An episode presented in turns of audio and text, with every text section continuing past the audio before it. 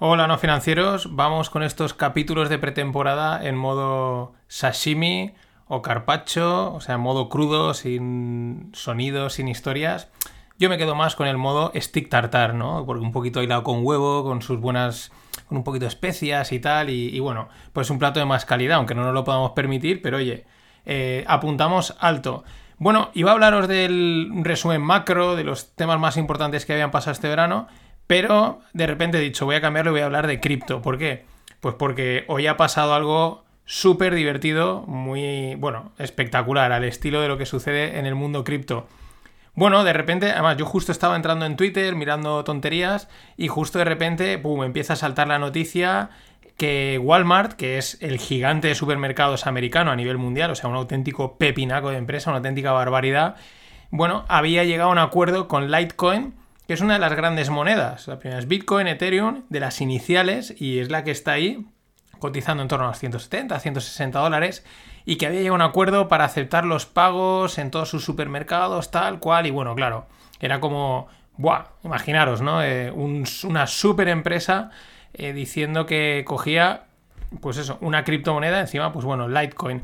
Era, claro, esto hubiese sido un palo para todos los maximalistas de Bitcoin. De más de uno estaba tuiteando como diciendo, pero esto cómo puede ser, claro, si tenía que ser Bitcoin, ¿no? Y claro, y alguien decía, claro, es que Litecoin es más rápido, las transacciones son más baratas, ¿no? Lo cual es lógico. Pero bueno, Claro, Litecoin se disparaba, eh, se iba a los 200 dólares, subía no sé un cuánto, subía un 20 y pico por cien o por ahí, no me acuerdo. Y Bitcoin también, ¿no? O sea, se empezaban a disparar todas y nada, en apenas 5 o 10 minutos enseguida salían a rebatir, a decir, ojo que esto parece que son unas fake news y al final eran fake news. Pero muy bizarro, porque es que desde la propia cuenta de Litecoin en Twitter han publicado que Walmart había llegado a un acuerdo con Litecoin. Y es que resulta que esa cuenta de Twitter, como esto es descentralizado, no la gestiona ni la gente de Litecoin, ¿no? Que se habían venido arriba. Walmart no decía nada, había aparecido como en un medio digital que parecía serio.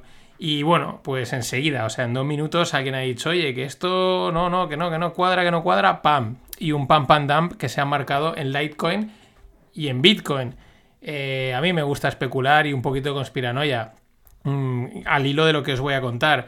Eh, probablemente han pampeado Bitcoin, eh, perdón, Litecoin para pampear Bitcoin y luego dampearlo. Porque sí me parece que están volviendo a colocar papel en Bitcoin. Dejando esto a un lado, que se ha solventado pues como una cosa anécdota y enseguida pues tweets, eh, perdón, Twitter eh, soltando tonterías, diciendo, bueno, pues ya os podéis imaginar algo, pues bueno, curioso, me ha molado porque justo estaba en el momento y lo he podido en directo diciendo, wow, esto es espectacular, yo mismo he caído retuiteando lo que no tocaba, pero bueno, eh, cosas del directo. Lo peor es que creo que Reuters o una gran agencia también lo ha retuiteado, o sea, ni siquiera han comprobado la información, que es acojonante que no lo haga yo, vale. Pero bueno, eh, ¿De dónde venimos? Pues venimos de que lo dejamos en mínimos cuando acabé la, segunda temporada y Bitcoin ha remontado durante este verano, pero es verdad que de alguna manera se olía, se empezó a leer que quizás no era un rebote tan tan serio como muchos quieren esperar. Nunca se sabe, porque esto ya veis que es una fiesta. Sobre todo hay una cosa que a mí me llama la atención, los grandes Pampers, el Pompiliano, el McCormack y toda esta tropa, que en la anterior subida, cada 2x3 que subía era, ¡buah! Máximo, máximo, máximo en la bajada estaban calladitos.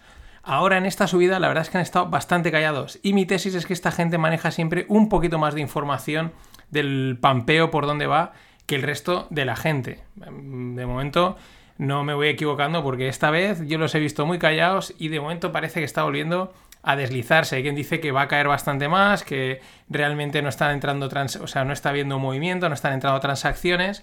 Y bueno, por las especulaciones y sobre todo es que hay que tener en cuenta los riesgos, ¿no? Lo que pueda pasar. Eh, al mismo tiempo, pues Michael Saylor, él dice que ha comprado más bitcoins. También estaba leyendo ahora un artículo de una gran cuenta de Twitter, llama, o sea, gran cuenta porque tiene muchos seguidores de, cripto que se llama Mr. Whale, la descubrí hace poco, pero que pone a Michael Saylor a parir. Muchas cosas que ya hemos comentado, que en la burbuja se la llevó él fue el que más se la llevó. Se ve que luego el tío le metió a las drogas y al alcohol, lo cual para un CEO tampoco es una gran imagen. Pero una cosa muy interesante que cuenta es que parece ser que estaría montando una subsidiaria o ha montado una subsidiaria de MicroStrategy para desplazar todos los bitcoins de MicroStrategy a la subsidiaria. Y según esta cuenta especula, ¿por qué? Porque si él quiere vender sus bitcoins, tiene que declararlo a la SEC. Pero si lo hace a través de una subsidiaria, que es como una empresa privada, ya no tiene que hacerlo. Lo cual cuadraría bastante porque si el tío es listo dice, a mí me pillaron en la Tech Bubble, pero en esta no me van a pillar. Pero, en fin, las elucubraciones es un personaje y ahí está. Luego veremos lo que pasa. Más cosas que siguen ahí. Lo de Tether. Lo de Tether. Pues nada, hace unos días la SEC eh, parece que va a iniciar la SEC o algún y otro departamento de institución americana, pues van a ponerse más en serio a investigar el tema del Tether, que es el dólar este tokenizado, que bueno, pues hay muchas dudas. Y hay gente que se conforma con que Tether, que es la empresa, publica un statement y dice que, bueno, que no, que esto está respaldado así ya está, sin presentar ningún balance de cuentas, sin ninguna historia, simplemente dicen, esto está respaldado, tranquilos, y todo el mundo, ah, muy bien, claro, si es que ya lo, veis que lo ha dicho, pero hay gente que esto no le huele bien, y está el Money Printer Ghost Bear, ¿no? la máquina de impresión de la Fed, que tampoco es que acaba de ser impresión de dinero, más bien imprime en colateral, ojo, y está la máquina de imprimir Tether, que ya llevó el Bitcoin una vez a las nubes y pues probablemente esta última vez no haya sido muy distinto. Pero en fin, seguimos con esas dudas, con esas peleitas, con esas historietas. De momento sí que es verdad que parecía que iba a despegar, pero de momento está relajándose bastante y más después de la jugada de hoy. Eh, Bitcoin. Pero bueno, más cosas. Siguiendo con la SEC, ha empezado a investigar también Uniswap, el exchange descentralizado que mola un huevo, un proyecto súper guay. Para mí es un, un ejemplo de lo que le puede pasar a Bitcoin. Es un proyecto muy guay, descentralizado, eh, molaba un montón, eh, metían ahí los pares de monedas, podías intercambiar, la gente aportaba código, se autofinanciaba, ¿no? Pero parece ser que por ahí han entrado algunos Venture Capital, han metido pasta, han empezado a coger tokens, a meter gobernanza y la SEC parece ser que también lo va a investigar. Poquito a poquito, que es algo que ya veíamos al final del año pasado, pues las instituciones, los gobiernos, pues van extendiendo los tentáculos de la regulación de una manera más directa, menos directa, pero poco a poco van, van cercando el círculo hasta donde puedan o hasta donde lleguen.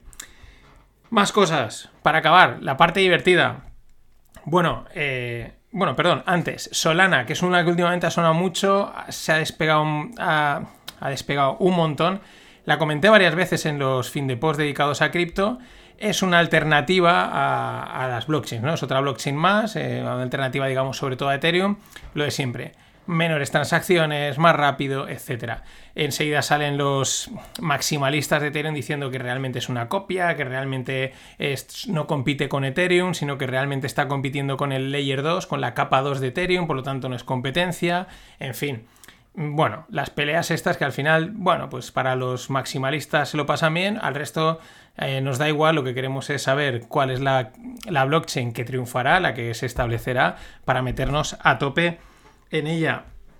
También me llama la atención porque he visto ya eh, forks culturales, podría decir, en el mundo Bitcoin. Veía un... Ahora no me viene el nombre, me viene la cara pero un mítico de estos pampers idealistas de Bitcoin diciendo, no, es que Bitcoin ya no cumple su papel cultural, ¿no? Empiezan a estar un poco decepcionados, sobre todo por el tema quizás del Salvador, porque al final es un gobierno forzando el uso de Bitcoin, lo cual va contra la idea original de Bitcoin, de que pues libertad y tal, ahí hay bastantes cosas interesantes, pero también veía al CEO, si no me equivoco, hablo un poco ahora de memoria, pero era de 0ZX, es decir, es un proyecto cripto muy metido en el mundo, diciendo que eh, pues que todos los protocolos estaban lejísimos de llegar a conseguir manejar todas las transacciones que son necesarias en el mundo para sustituir al, sistema financiero, lo cual, pues ese es el tema. El tema es que al final el sistema financiero mundial son miles de millones de transacciones por minuto por segundo, una barbaridad de gente intercambiando información, al final dinero o lo que sea, y pues ahí hay un tema. Y ese es un tema que pues tampoco se interesa mucho mirar, pero me llama la atención que alguien directamente desde el mundo cripto y con un proyecto cripto pues dijese, oye, que esto está aún lejos. En ese sentido, eh, que antes se me ha pasado, también lo decía Nick Gavoni, que es un hedge fund manager, respecto a lo de Walmart y lo de, y lo Litecoin. Dice, sois tontos, decía así un poco a todo el mundo, porque también es un tío bastante hater y decía, mira, eh, no van a aceptar una, empresa americana, es muy difícil que llegue a aceptar Bitcoin. Sobre todo una gran empresa. Dice, ¿por qué? Porque en el momento un redneck, y ya sabéis que los rednecks son los cuellos rojos, es decir, el paleto, perdón, americano, dice, en el momento vaya a comprar una Pepsi y pierda dinero por culpa de hacerlo con criptos, va a tener a un abogado de estos eh, cazafortunas, ¿no? Picapleitos, pidiéndole una demanda, un Action Class Suite, una demanda multitudinaria de estas que en Estados Unidos se llevan tanto. Y digo, ah, pues mira, este es un punto interesante que quizás muchos desde el otro lado del charco no conocemos. En fin, hay muchas dudas siempre, hay muchos riesgos. yo creo que lo bueno ya lo sabemos todo, pero lo interesante es también valorar esos riesgos y esas cosas pues que pueden hacer que esto pues no sea tan ideal como parece.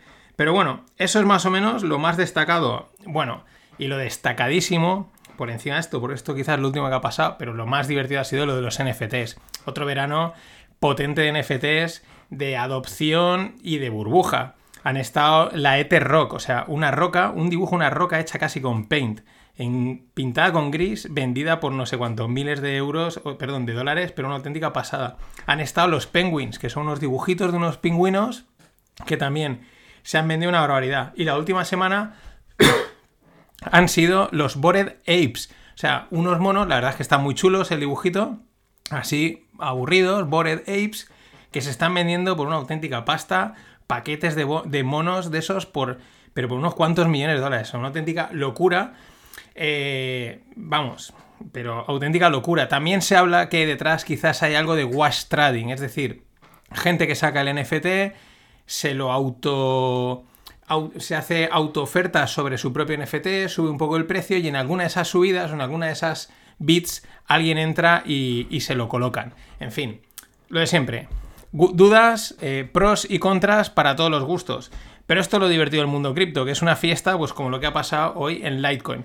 En fin, este ha sido este, este episodio cripto resumen destacado del verano y de estos últimos días. Y nada, mañana más. Hasta entonces.